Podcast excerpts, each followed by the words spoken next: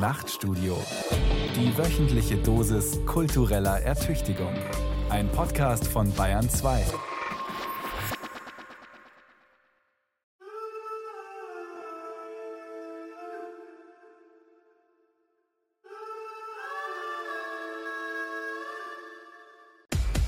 Deutschen Rap höre ich zum Einschlafen, denn er hat mehr Windows-Shop als ein Eiswagen. Ah, und wegen mir sind sie beim Auftritt bewaffnet. Mein Körper definiert als vom Auschwitz-Insassen. Äh, was rappt der Mann da? Ich hab das so schnell nicht verstanden. Warte mal, ich spule nochmal zurück.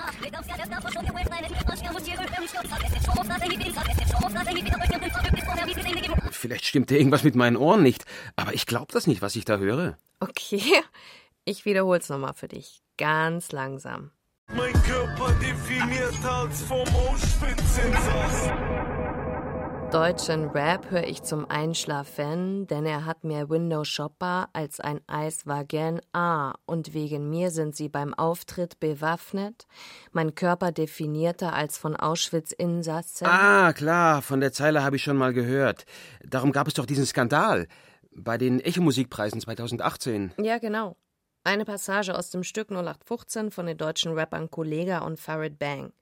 Erschienen auf dem Album Jung, Brutal und Gut Aussehend 3. Mit dem Album waren die beiden für den Echo-Musikpreis nominiert. In den Kategorien Album des Jahres und Hip-Hop-Album des Jahres.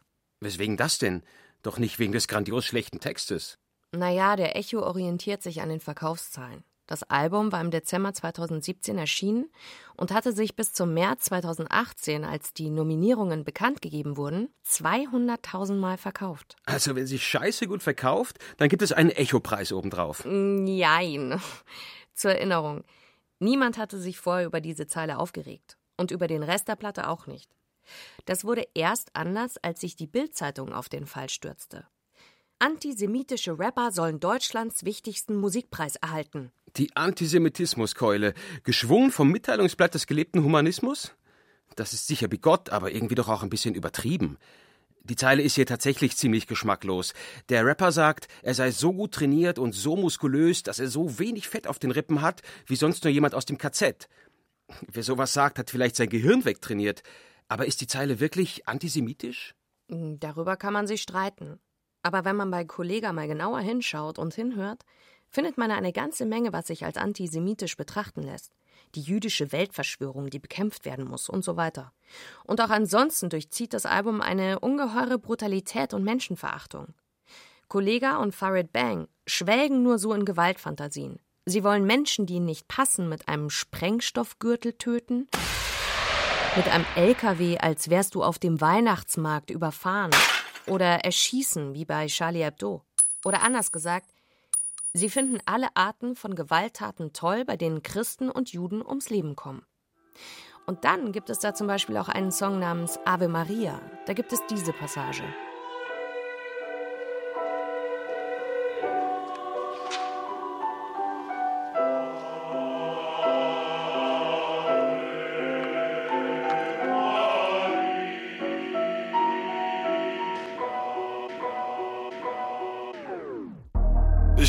Der Betonsiedlung Don Vito. Konto Minus, doch im Louis Vuitton Karton Mios. Gangsterboss. Penthouse Lauf mit Skyline-Blick. Reinschick ist ne Broke-Ass-Bitch, denn ich fix sie, bis ihr Steißbein bricht. Ich fix sie, bis ihr Steißbein bricht. Ich fix sie, bis ihr Steißbein Das habe ich jetzt schon wieder nicht verstanden. Dein Chick ist ne Broke-Ass-Bitch, denn ich fix sie, bis ihr Steißbein bricht. Das ist jetzt jedenfalls nicht antisemitisch, dafür aber frauenverachtend. Und dann das Ganze noch Ave Maria zu nennen. Hatten wir nicht gerade lange darüber diskutiert, welche Konsequenzen wir aus der Harvey Weinstein-Affäre ziehen wollen? Und was die MeToo-Bewegung für die Gesellschaft im Ganzen bedeutet? Allgemeine Sensibilisierung war angesagt. Und dann werden zwei Typen, die so etwas rappen, vom Bundesverband der Musikindustrie für das Album des Jahres nominiert. Das wirft doch jetzt aber die entscheidende Frage auf.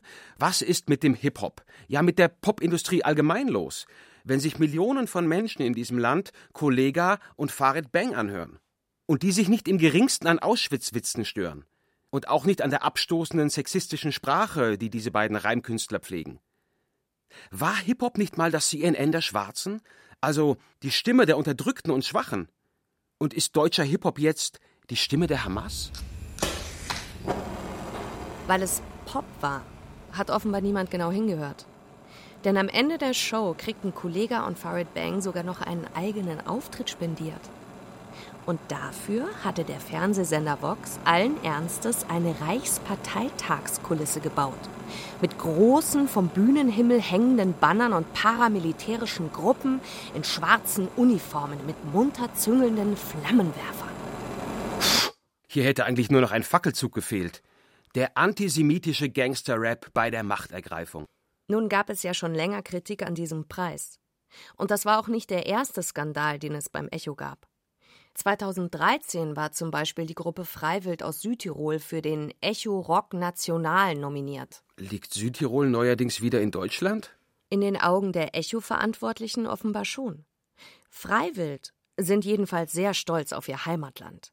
In ihrer Musik hört sich das dann folgendermaßen an. Du hast gesagt, ich dulde keine Kritik an diesem heiligen Land, das unsere Heimat ist. Vom Rohr geflopft und schreit hinaus. Heimatland, wir geben dich niemals auf.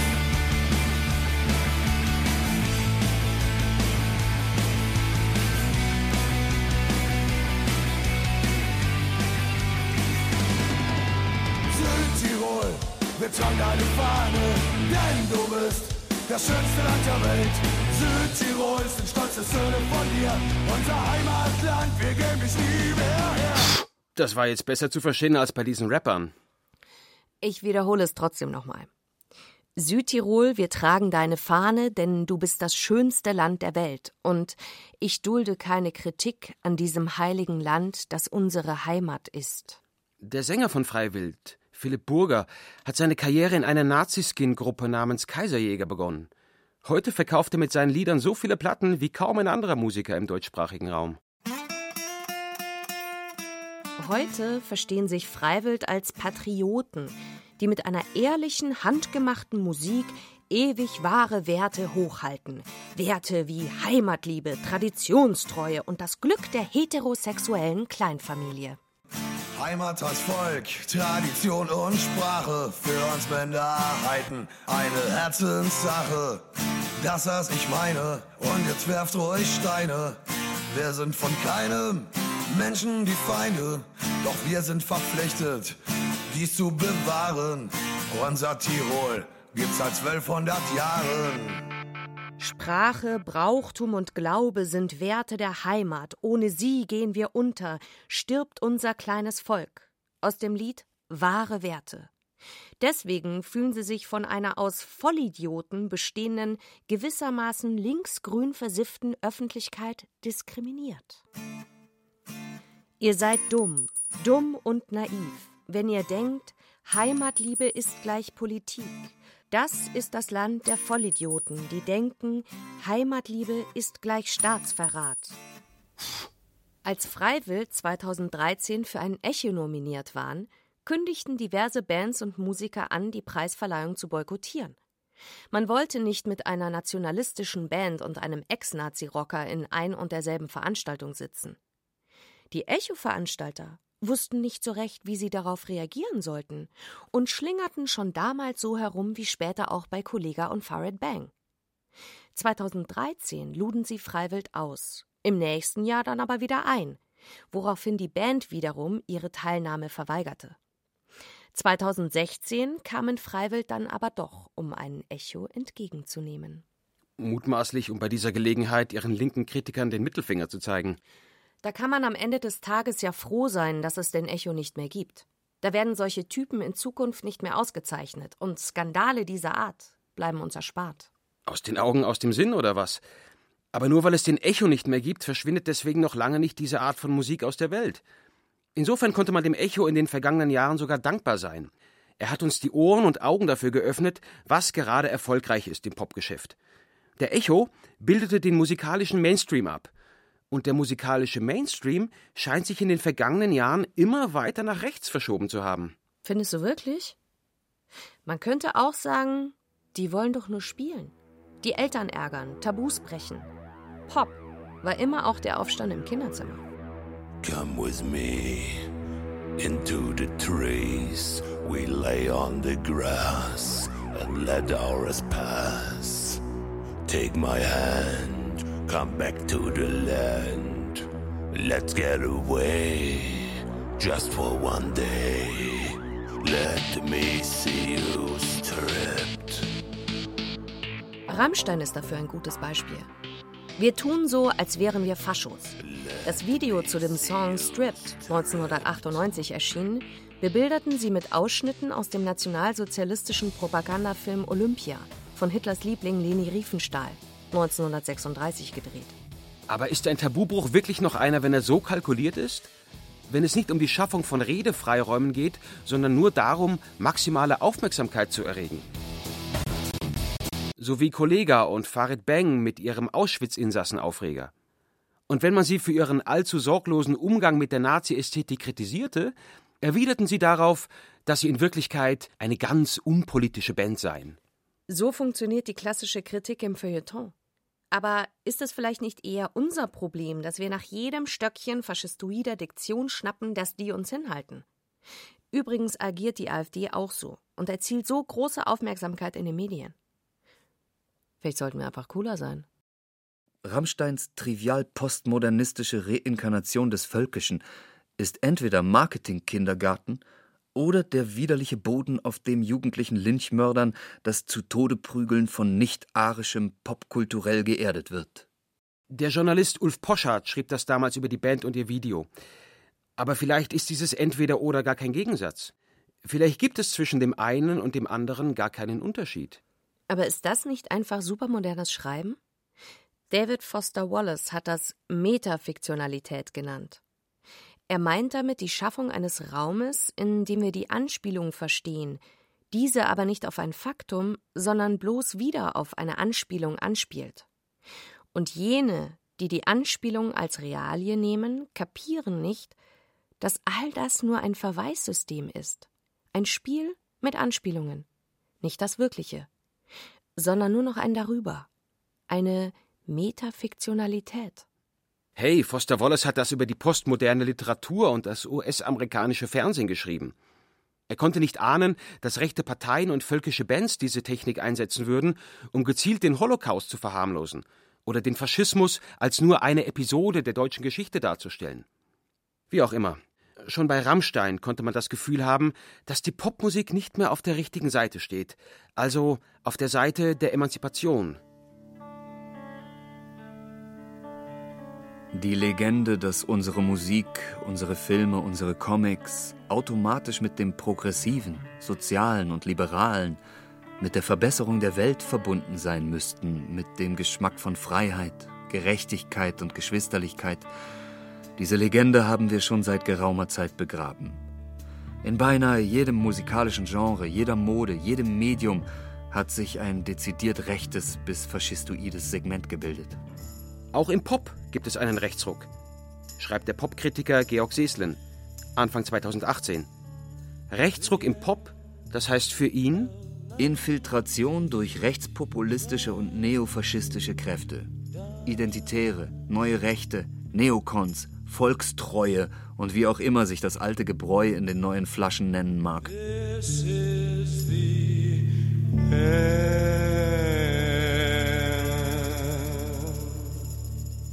Für Seslen ist das ein historischer Umbruch, eine tiefe Enttäuschung. Er hat darüber ein ganzes Buch geschrieben. Sein Titel Is This the End? Also ist dies das Ende? Spielt natürlich auf den alten Klassiker von The Doors an, The End. Pop als emanzipatorische Ausdrucksform, das hat sich für Seslen erledigt. Nun ist diese Diagnose ihrerseits nicht ganz neu dass Popmusik nicht mehr automatisch auf der richtigen, also linken emanzipatorischen Seite steht. Das hat schon der Kritiker Dietrich Diederichsen vor etwas mehr als einem Vierteljahrhundert diagnostiziert. The Kids Are Not Alright hieß der Text, den er 1993 in der Musikzeitschrift Specs publizierte. Auch dieser Titel war ein Zitat, nämlich des alten The Who Songs The Kids Are Alright aus dem Jahr 1965 von dem legendären Album My Generation. Geschrieben hatte Diederichsen seinen Artikel nach den rassistischen Ausschreitungen in Rostock-Lichtenhagen. Ein Mob aus überwiegend männlichen Deutschen hatte damals versucht, von der Polizei weitgehend ungehindert und unter dem Beifall von Tausenden von Anwohnern, die vietnamesischstämmigen Bewohner eines Hochhauses zu ermorden. Diederichsen war damals ein bestimmtes Detail aufgefallen. Einige der Angreifer hatten Malcolm X-Kappen getragen, also ein klassisches Symbol der popkulturellen Linken. Ein rechter Mob, der einen Schwarzen feiert? Der allerdings zugegebenermaßen lange für die Trennung der Rassen eintrat. Haben die das nicht gewusst? Ist das jetzt Metafiktion? Aber nicht nur ich kam nicht mehr klar mit den Zeichen, die die benutzten.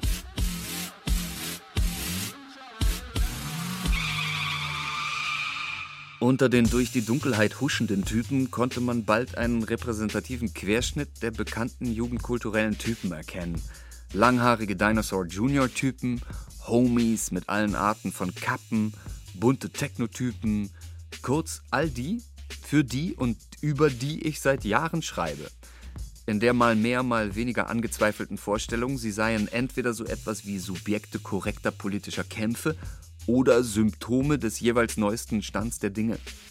Mein und anderer Leute Schreiben war geerdet in der Vorstellung, dass in bestimmten Dresscodes und bestimmter Musik Inhalte, die heiligen Inhalte der Auflehnung, die Marxischen Träume von einer Sache und die Marxischen Lippenstiftspuren besser geschützt und aufgehoben sind als anderswo. Oder vielleicht etwas einfacher gesagt, wenn man vorher geglaubt haben sollte, dass Leute, die die richtige Musik hören, und das heißt dieselbe Musik, die man selber gern hört, dass diese Leute dadurch auch auf der richtigen politischen Seite stehen, dann wurde dieser Glaube spätestens in Rostock-Lichtenhagen enttäuscht.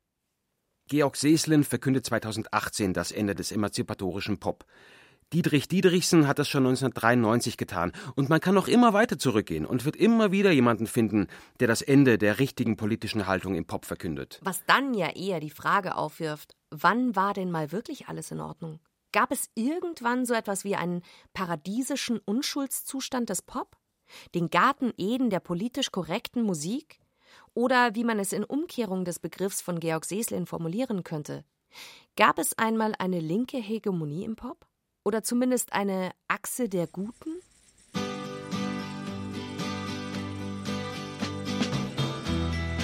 If you're going to San Francisco, be sure to wear some flowers in your hair. Das Urbild dieses Popverständnisses waren natürlich die Hippies. 1967, der Summer of Love, die Protestmusik gegen den Vietnamkrieg, schließlich Woodstock. In der spießigen und konservativen Nachkriegsgesellschaft gibt es plötzlich Leute, die ein anderes, freieres Leben wollen, die anders sein wollen und das dadurch demonstrieren, dass sie andere Musik hören und anders aussehen als die anderen.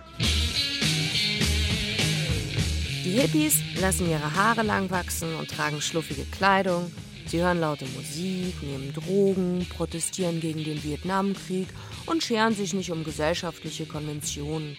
Insbesondere nicht, wenn es darum geht, das eigene sexuelle Begehren auszuleben. Männer tragen Frauenkleider und Frauen schneiden sich die Haare ab. Damit provozieren sie ihre Eltern und die gesamte Gesellschaft, die sie umgibt. Und da die Erregung ihrer Eltern groß ist, wissen sie, sie sind auf der richtigen Seite. Provokation ist also schon immer eine zentrale Strategie, ein wesentliches Triebmittel des Pop gewesen. Man will anders sein, als die Eltern es von einem erwarten. Darum provoziert man ihre ästhetischen und ihre moralischen Erwartungen. Die Hippies provozieren ihre konservativen Eltern mit einem progressiven Auftreten. Mit einem Auftreten und einer Musik, die alte Konventionen konsequent über Bord wirft. Die Gangster-Rapper und Deutschrocker provozieren eine liberal gewordene Gesellschaft mit einem offensiven Rücksturz ins Konservative, nicht selten Reaktionäre. Also unterscheiden sich die Hippies von früher und die heutigen Deutschrocker und Gangsterrapper gar nicht so stark voneinander? Zumindest in ihren Methoden, in der gezielten Provokation. Oder haben die Rechten genuin linke Taktiken gekapert? So wie die Identitären, stramm Rechte mit großer Liebe zum Pop, die Provotechniken der Kommune 1 kopieren – also von linkem Urgestein. Wie konnte Pop so verkommen, so austauschbar werden? Aber ist das, was du beklagst, nicht eigentlich die Potenz von Pop? Das Spiel mit Zeichen? Betrachten wir mal jemanden, der das Spiel mit Zeichen beherrscht wie kein zweiter. family badge of sapphire and cracked emerald. Any day now, to get out the diamond dogs. This ain't rock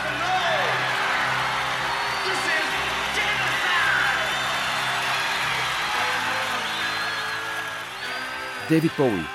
Das Stück heißt Future Legend. Das Intro zu Bowies Platte Diamond Dogs aus dem Jahr 1971. Eine Kriegserklärung an die bürgerliche Gesellschaft und an den guten Geschmack. This ain't Rock'n'Roll, this is Genocide, heißt es am Ende.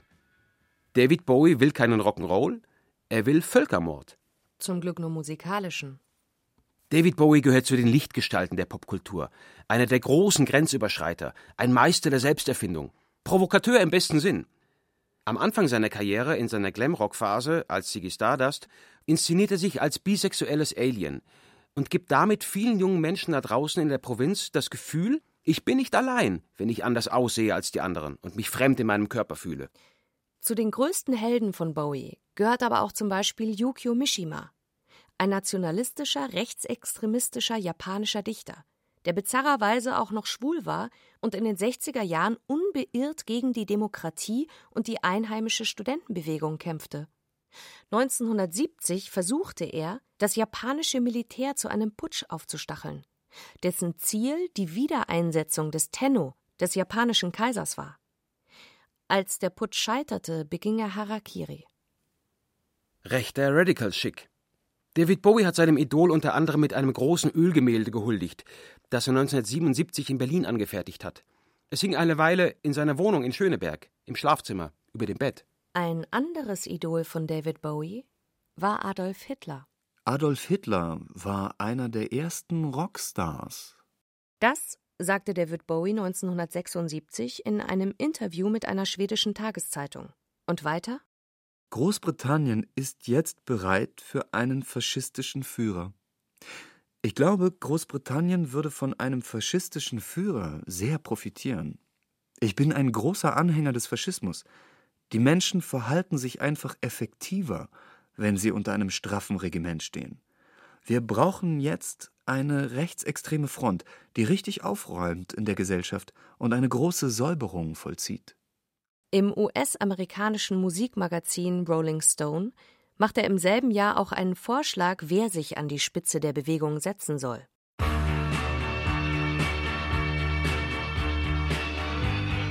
Ich wäre ein verdammt guter Hitler gewesen. Ein exzellenter Diktator, sehr exzentrisch und einigermaßen verrückt. Ich könnte mir auch gut vorstellen, der erste englische Präsident der Vereinigten Staaten zu werden. Weit genug rechts stehe ich jedenfalls. Ich würde dieses Land wirklich führen und es zu einer wirklich großen Nation machen.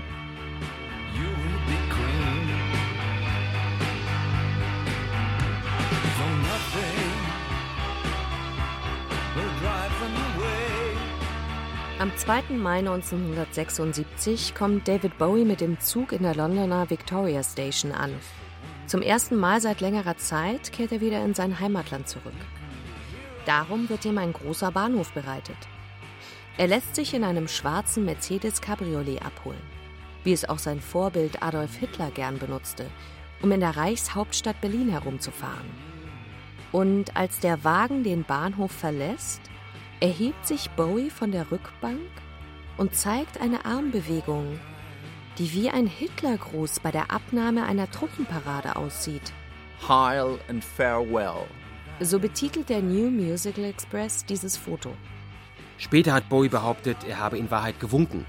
Es sei eine schwere Zeit für ihn gewesen, in der er viele Drogen genommen habe und darüber paranoid geworden sei. Und überhaupt, Was ich mache, ist Theater. Und nichts als Theater. Ich benutze mich selber als Leinwand und versuche, die Wahrheit unserer Zeit darauf zu malen.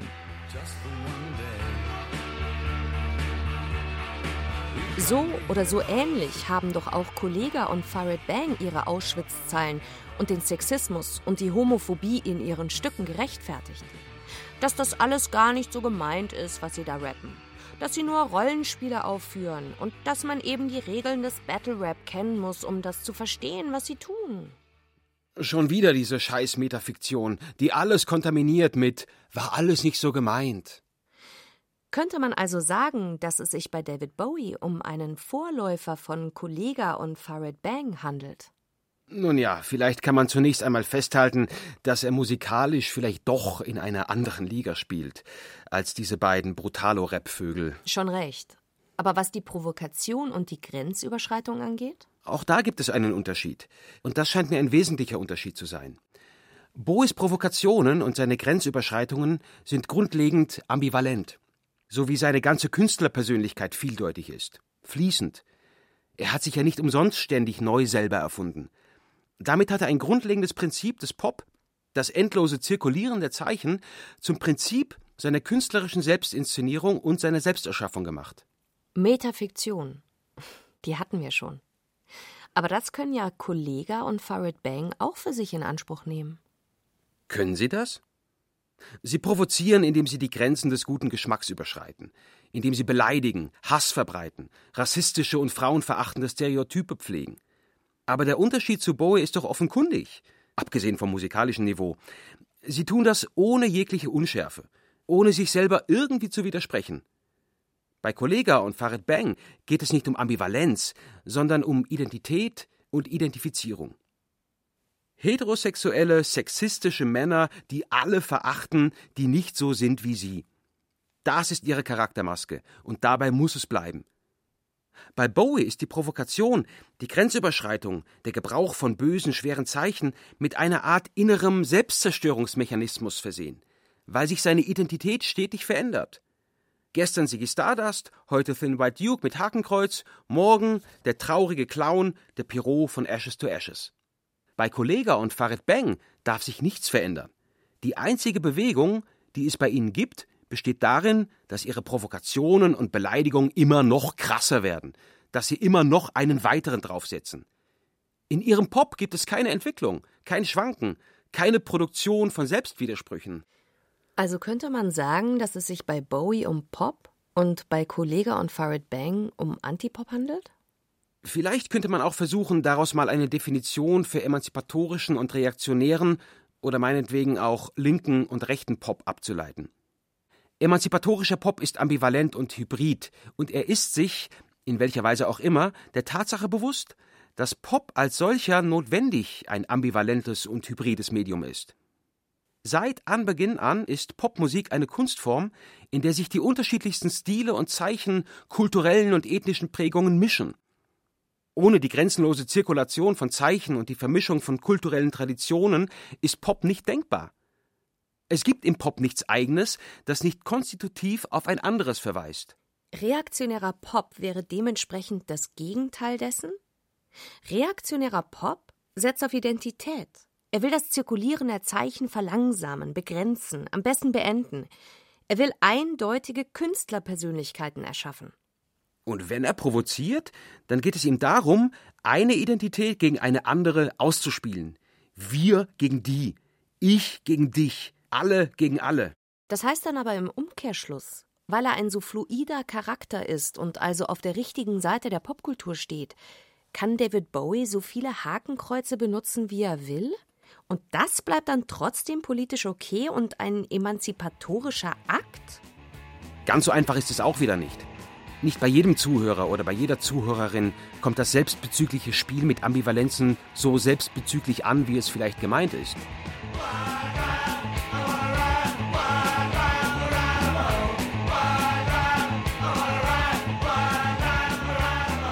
Und vielleicht spielt ja auch die politische Lage eine Rolle, der Ort und der Zeitpunkt, an dem man bestimmte Zeichen gebraucht, Grenzen überschreitet und provoziert. Die britische Musikergewerkschaft war von Bowies Flirt mit der Nazi-Ästhetik damals jedenfalls gar nicht begeistert. Wenn ein Popstar erklärt, dass er sich sehr für den Faschismus interessiert und dass Großbritannien von einem faschistischen Führer profitieren würde, dann kann er damit einen enormen Einfluss auf die Öffentlichkeit ausüben über die großen Mengen von jungen Menschen, zu denen solche Popstars direkten Zugang haben. Diese Art des Verhaltens steht den Interessen der Gewerkschaften diametral entgegen. Darum soll jedes Gewerkschaftsmitglied, das seine künstlerischen Mittel dazu missbraucht, den Faschismus zu propagieren, aus dem Verband ausgeschlossen werden. Die Musikergewerkschaft gehörte denn auch zu den Initiatoren einer Kampagne, die sich Ende 1976 gründete. Rock Against Racism. Eine ganze Reihe von linksorientierten Musikerinnen und Musikern wollte damit dem Rechtsruck in der britischen Gesellschaft etwas entgegensetzen. Es war nämlich keineswegs so, dass Bowie seine Grenzüberschreitungen nach rechts in einer rein liberalen Gesellschaft vornahm, dass er linke Hegemonie mit rechten Zeichen provozierte. Im Gegenteil, Ähnlich wie heute in Deutschland und fast allen anderen europäischen Staaten waren die britischen Zeitungen damals voll mit Schlagzeilen, die vor Massenimmigration und Überfremdung warnten. Die rechtsextreme National Front erzielte wachsende Wahlerfolge und der ultrakonservative Politiker Enoch Powell wurde zum Wortführer einer gesellschaftlichen Strömung, die alles Fremde und andere aus dem Land verbannen wollte. Sein prominentester Anhänger im Jahr 1976 war der Bluesgitarrist Eric Clapton.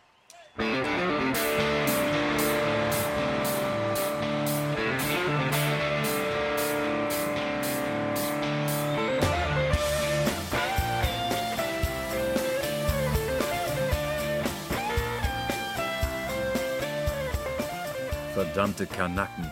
Die verdammten Saudis übernehmen bald die Macht in ganz London. Bastardkanaken. Großbritannien wird übervölkert und nur Enoch wird dem ein Ende bereiten und sie alle nach Hause schicken. Die schwarzen Kanaken und Nigger und Araber und verdammten Jamaikaner gehören hier nicht her. Wir wollen sie hier nicht. Das ist England. Das ist ein weißes Land. Wir wollen keine schwarzen Kanaken und Nigger hier. Enoch an die Macht. Großbritannien bleibt weiß. Das sagte Clapton bei einem Konzert am 5. August 1976 in Birmingham. Ist schon irre. Eric Clapton hatte sein gesamtes Gitarrenspiel bei schwarzen Bluesmusikern gelernt. Zu seinen erklärten Helden gehörten Robert Johnson und Muddy Waters. In den 60ern versuchte er sich an Jimi Hendrix zu messen. Das hinderte ihn aber nicht daran, die übelsten rassistischen Vorurteile zu pflegen. Das zeigt, auch wenn man sich in einer hochambivalenten Kunstform bewegt, die von endlosen kulturellen Migrationen geprägt ist, kann man ein Gegner von Migration und Ambivalenzen sein. Allerdings ist man dann auch ziemlich unglaubwürdig. Als wir von Eric Claptons Birmingham-Konzert lasen und davon, wie er dort zur Unterstützung von Enoch Paul aufrief, da hätten wir beinahe gekotzt. Come on, Eric, sei mal ehrlich, die Hälfte deiner Musik ist schwarz. Du bist der größte Kolonialist, den es in der Rockmusik gibt. Das schrieben der Fotograf Red Saunders und der politische Aktivist Roger Huddle in einem Leserbrief an den New Musical Express. Und gleich darauf begannen sie eine Festivalreihe zu organisieren. Die Reihe trug den Titel Love Music, Hate Racism. Und ihre wesentlichen Unterstützer kamen aus der damals gerade erblühenden Punkbewegung. Zum Beispiel Elvis Costello, The Clash und The Specials spielten auf ihren Konzerten. Haben die Punkrocker nicht auch gerne Hakenkreuze getragen? Zumindest die erste Generation posierte sehr gerne mit Nazi-Accessoires. Susie Siu von der Band Susie and the Banshees hatte ein authentisches Armband der SS, das sie in den Londoner Clubs gerne spazieren trug. Der Sex Pistols Bassist Sid Vicious besaß eine ganze Kollektion an Hakenkreuz-T-Shirts. Und zu den wenigen Stücken, die er für seine Band schrieb, gehörte dieses: Belson was a Gas, gesungen von Johnny Rotten.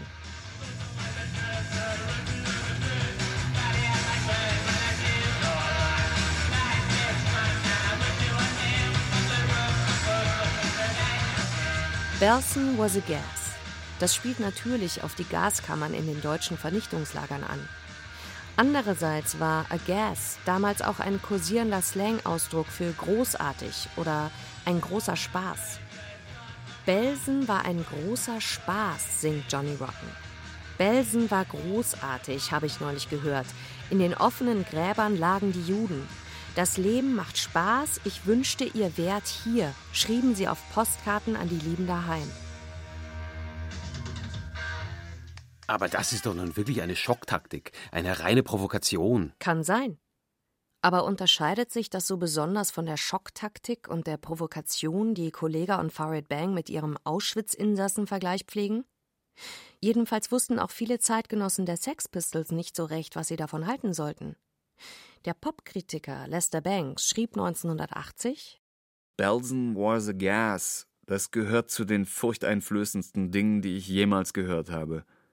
Jedes Mal, wenn man das hört, fragt man sich wieder, was man damit eigentlich gut heißt, auf welcher Seite man sich befindet, Auf der einen Seite klingt Johnny Rotten wie ein Insekt, das über der Ruinenlandschaft einer an sich selbst zugrunde gegangenen Zivilisation summt.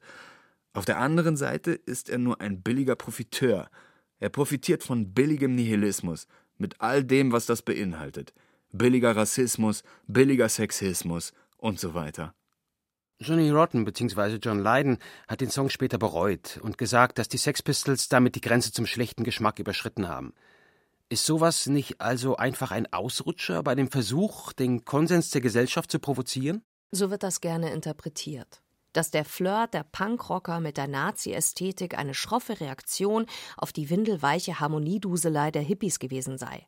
Ein Verweis auf einen Verweis. Kein Faschismus, sondern Metafaschismus. Keine Politik, sondern Provokation. Die Sex Pistols gewannen genau zu jenem Zeitpunkt an Macht, als die Freiheiten der 60er Hochkonjunktur hatten.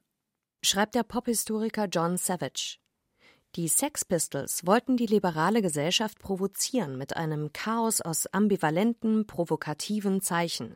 Aber wie wir schon gehört haben, die britische Gesellschaft war damals gar nicht so liberal. Sie befand sich mitten in einem Rechtsruck. Und da kamen bei manchen rechten Politikern die coolen jungen Leute mit ihren Hakenkreuzen gerade recht.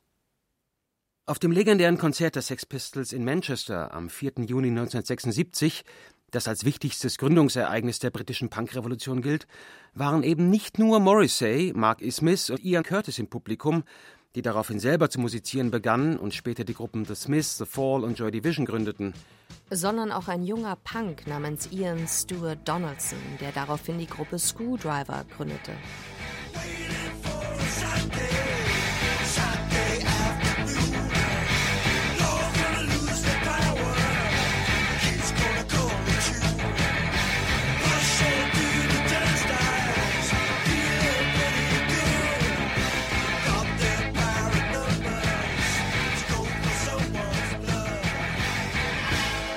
Street Fight 77, eines von den ersten Stücken von Screwdriver. Darin geht es um den männlichen Spaß an der Gewaltausübung am Rande von Fußballspielen, auch als Hooliganismus bekannt. Das Spiel beginnt, die Spannung steigt, die während der Woche aufgestauten Aggressionen entladen sich. Straßenkampf in der Stadt. Nicht alle werden ihn überleben. Die Sex Pistols spielen mit der Gewalttätigkeit und mit der Ästhetik des Totalitarismus. Sie provozieren mit rechter Symbolik, mit rassistischen und sexistischen Texten und ziehen sich im Zweifelsfall auf die Aussage zurück, dass dies alles nur ein Rollenspiel sei, ein Spiel mit Ambivalenzen. Aber hier funktioniert deine These von Metafiktion nicht. Denn große Teile des Publikums genießen gerade nicht das Spiel mit den Ambivalenzen und die Provokation. Sie nehmen die politischen Botschaften ernst, die in den rechten Symbolen stecken. Als die rechtsextreme National Front vom Hakenkreuzgebrauch der Sex Pistols begeistert, diese zu ihrer Hausband erklären will, wird sie von Johnny Rotten noch rüde zurückgewiesen. Bei den Epigonen von Screwdriver haben die Rechtsextremisten mehr Erfolg. Von 77 bis 79 erlangen sie als Hooligan-Gruppe erste Bekanntheit. Ab 1982 erscheint ihre Musik auf dem Label der National Front. White Power, one, two, three, four! White Power so heißt das bekannteste Lied der Gruppe aus dem Jahr 1983. Wir übersetzen einmal. Unser Land geht den Bach herunter. Sollen wir zulassen, dass die alle kommen und den weißen Mann vertreiben? Die multirassische Gesellschaft muss weg. 1986 gründet Ian Stewart Donaldson zusammen mit dem Screwdriver-Roadie Nicky Crane die Organisation Blood and Honor. Sie soll rechtsgerichtete Musiker und Politaktivisten miteinander vernetzen. Mit Erfolg. Binnen kurzem breitet sich das Blood and Honor Netzwerk über ganz Europa aus. 1994 entsteht auch in Berlin eine Division Deutschland, zu deren militanten Sympathisanten unter anderem die Mitglieder des nationalsozialistischen Untergrund NSU in Jena gehören. Uwe Mundlos, Uwe Böhnhardt und Beate Zschäpe.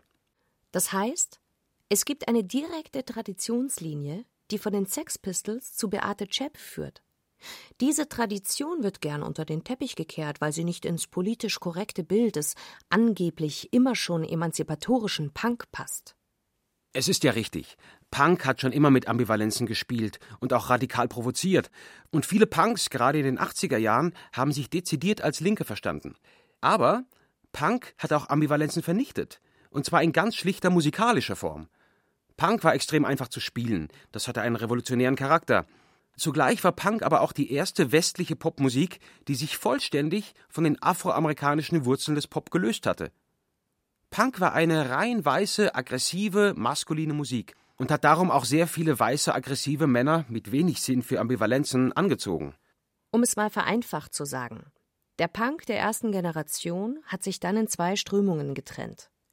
Auf der einen Seite ging es mit Postpunk und New Wave weiter, und Punk verschwisterte sich zum Beispiel mit jamaikanischem Reggae oder später auch mit Disco, der Musik aus den schwulen afroamerikanischen Clubs in New York.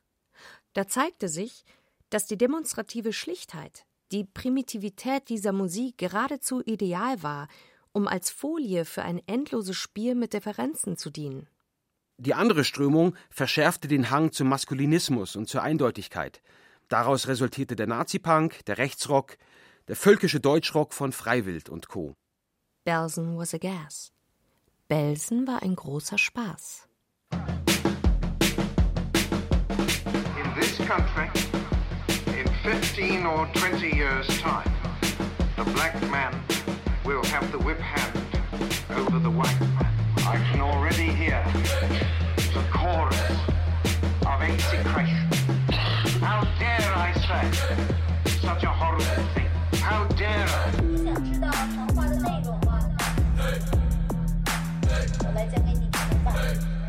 Popkultur am Ende? Ist this the end? So wie sich Georg Seeslen das 2018 fragt, so hätte man sich das als politisch links stehender Popkritiker schon 1976 fragen können. Aber die Popkultur war nicht am Ende. Die Geschichte ging weiter. Das Spiel der Ambivalenzen ging weiter. Das Spiel der Provokationen. Und die Geschichte des reaktionären Pop ging weiter. Man kann sich Popmusik nicht ohne die Grenzüberschreitung, den provokativen Gebrauch von bösen, geschmacklosen, herausfordernden Zeichen vorstellen. Keine emanzipatorische Popmusik ohne riskante Grenzüberschreitung. Das heißt aber auch, keine emanzipatorische Popmusik ohne das Risiko, dass die gesendeten Ambivalenzen ihre Empfänger gar nicht erreichen, sondern vielmehr als Zeichen einer reaktionären Eindeutigkeit aufgefasst werden.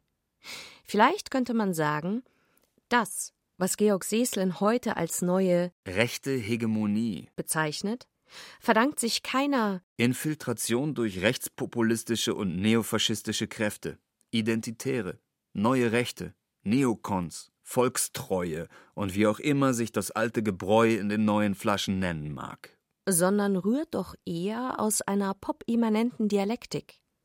Pop hat schon immer mit Ambivalenzen gespielt, mit Referenzen auf Referenzen und der Metafiktion und nahm andererseits dabei schon immer das Risiko in Kauf, dass aus den Ambivalenzen neue Eindeutigkeiten entstehen.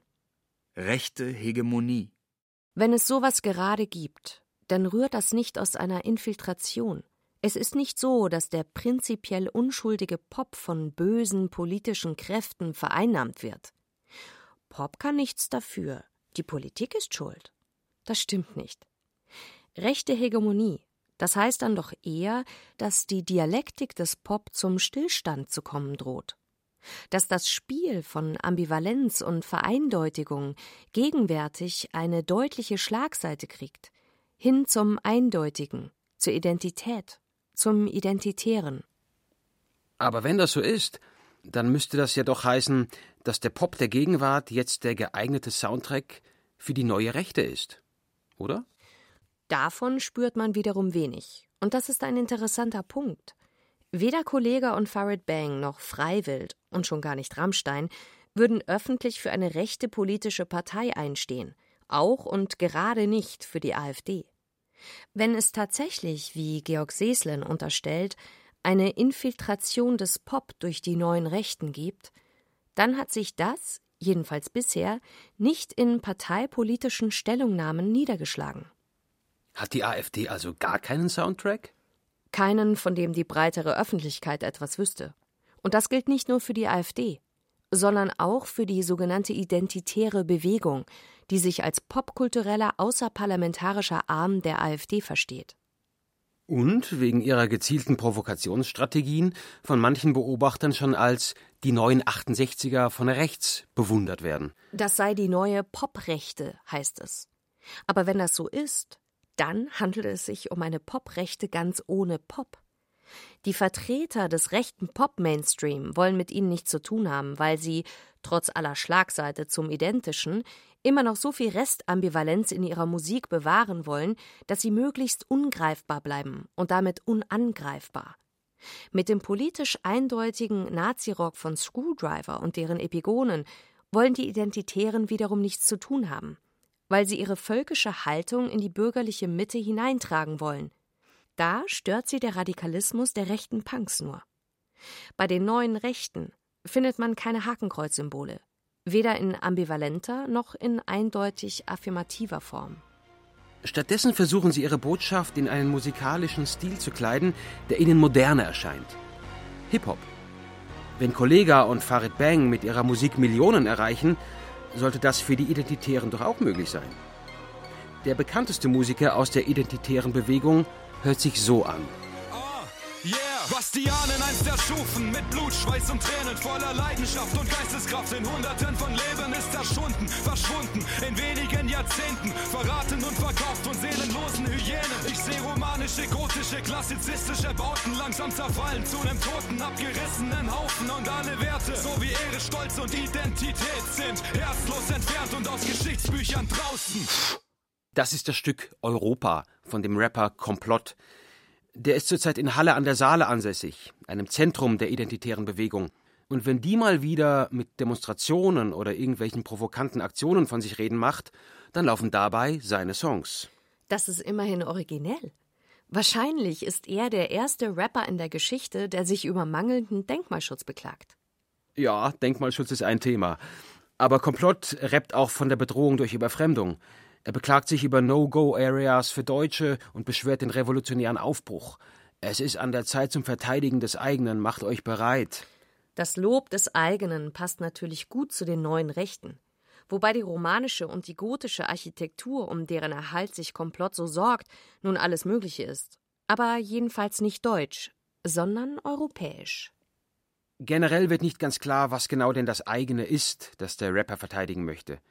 In seinen Videos sind auch viele Bilder aus der antiken griechischen Architektur zu sehen und Zitate aus griechischen Heldensagen. Kombiniert wird das dann mit dem Bildervorrat der deutschen Romantik. Gern werden tiefe, unergründliche Wälder und kämpfende Germanenheere ins Bild geholt. Man versteht, worauf das politisch hinauslaufen soll. Aber das eigene, das hier beschworen werden soll, oder sagen wir mal die kulturelle Identität, die ist jedoch ziemlich eklektisch zusammengesetzt ungefähr so eklektisch und zusammengesetzt wie die Musik, bei der sich Komplott bedient.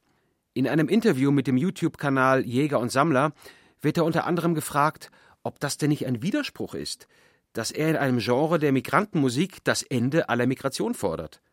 Einen kurzen Moment lang scheint ihm ein Licht aufzugehen. Ja, Rap ist äh, nicht besonders deutsch. Wenn man so will, auf der anderen Seite man, könnte man jetzt sagen, wenn man will, dass äh, Dichtkunst schon seit jeher es in Deutschland gab, aber ich, ich verstehe schon die Frage so. Ja, wenn man so will. In dem Fall hat es dann funktioniert. Es ist ähnlich wie im Fall von Eric Clapton. Da spielt jemand Musik, die ohne die Migration von Menschen gar nicht existieren würde, und redet migrationsfeindlichen Politikern und Rassisten das Wort. Aber die Musik, die er spielt, straft ihn unentwegt Lügen. Die konstitutive Hybridität, die tief im Innern der Popmusik steckt, ist stärker als der Versuch, sie zum Medium einer ethnischen Identifizierung zu machen. Die Ambivalenz ist stärker als die Reinheit. Das Spiel der Zeichen ist stärker als derjenige, der mit ihnen zu spielen versucht.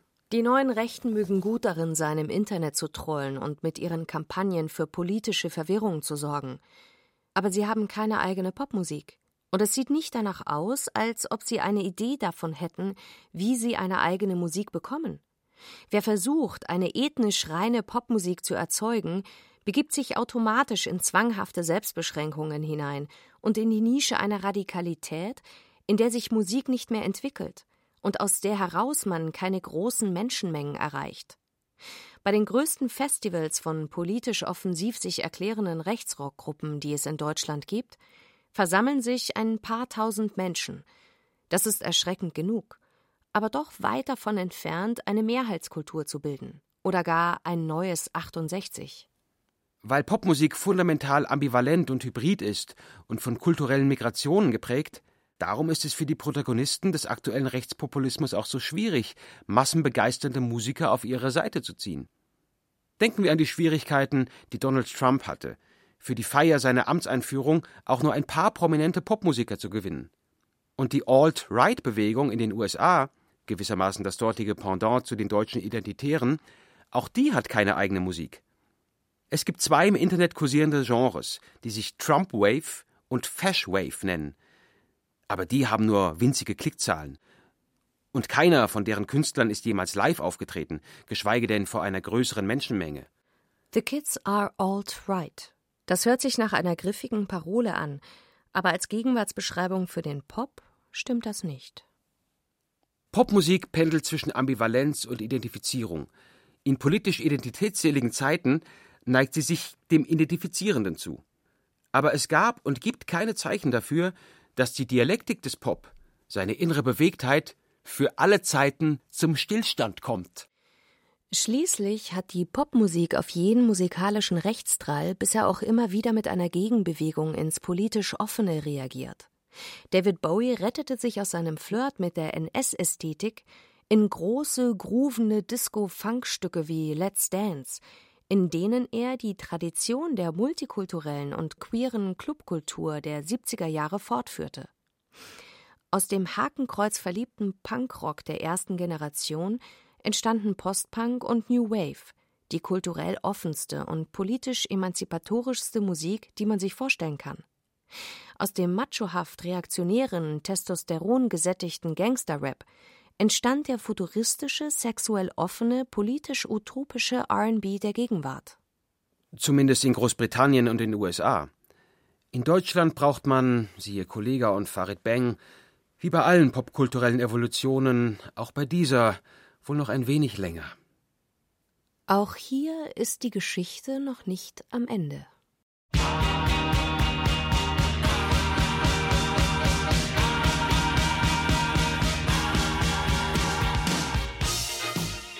The Kids Are Alt Right über die Dialektik von Provokation und Emanzipation im Pop von Jens Balze. Es sprachen Oliver Möller, Katrin von Steinburg und Bijan Samani. Technik Christiane Gerhäuser-Kamp.